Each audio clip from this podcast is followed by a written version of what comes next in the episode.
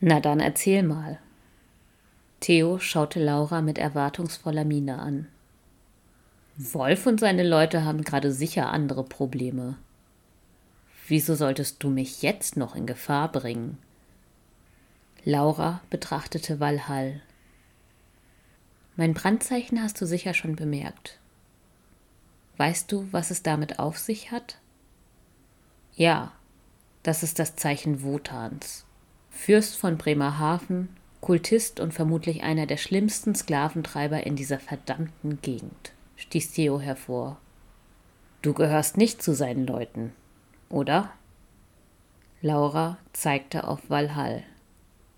Nicht mehr. Sagen wir mal so, er ist nicht gerade gut auf mich zu sprechen.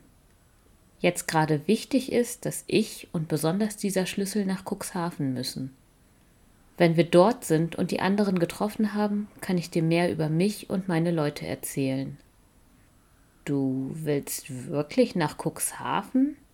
Das ist das dreckigste und kriminellste Loch der Gegend. Wir hätten Glück, wenn wir länger als einen Tag überleben würden.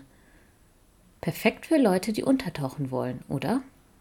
Wenn du doch noch kneifen willst, hast du jetzt noch die Chance. Laura grinste.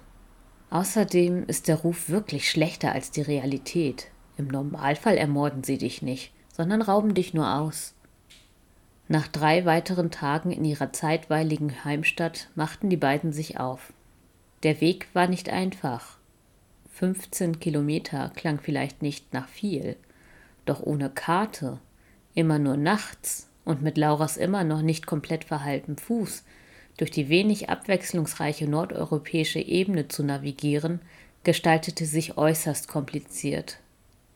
Am frühen Morgen des zweiten Tages kam endlich der Stadtwall Cuxhavens in Sicht. Zusammengeschustert aus den verschiedensten Materialien bot er einen ähnlich vertrauenerweckenden Anblick wie die beiden Wachleute mit ihren abgesägten Schrotflinten vor dem Stadttor. Wer seid ihr und was wollt ihr? schnauzte der eine Wächter sie an. Hast du irgendeine Ahnung, mit wem du sprichst?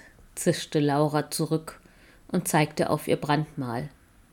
Du lässt uns jetzt rein und bringst mich zu eurem Bootsmacher oder dieses Häufchen Elend, das ihr Stadt nennt, existiert in einer Woche nicht mehr. Zögernd öffneten die Wärter das Tor. Durch die dreckigen Gassen Cuxhavens führte er sie zu einem heruntergekommenen Langhaus. Da ist er drin. Viel Spaß mit dem Typen, der ist völlig verrückt, murmelte er noch, während er sich umdrehte und zurück zum Tor stiefelte.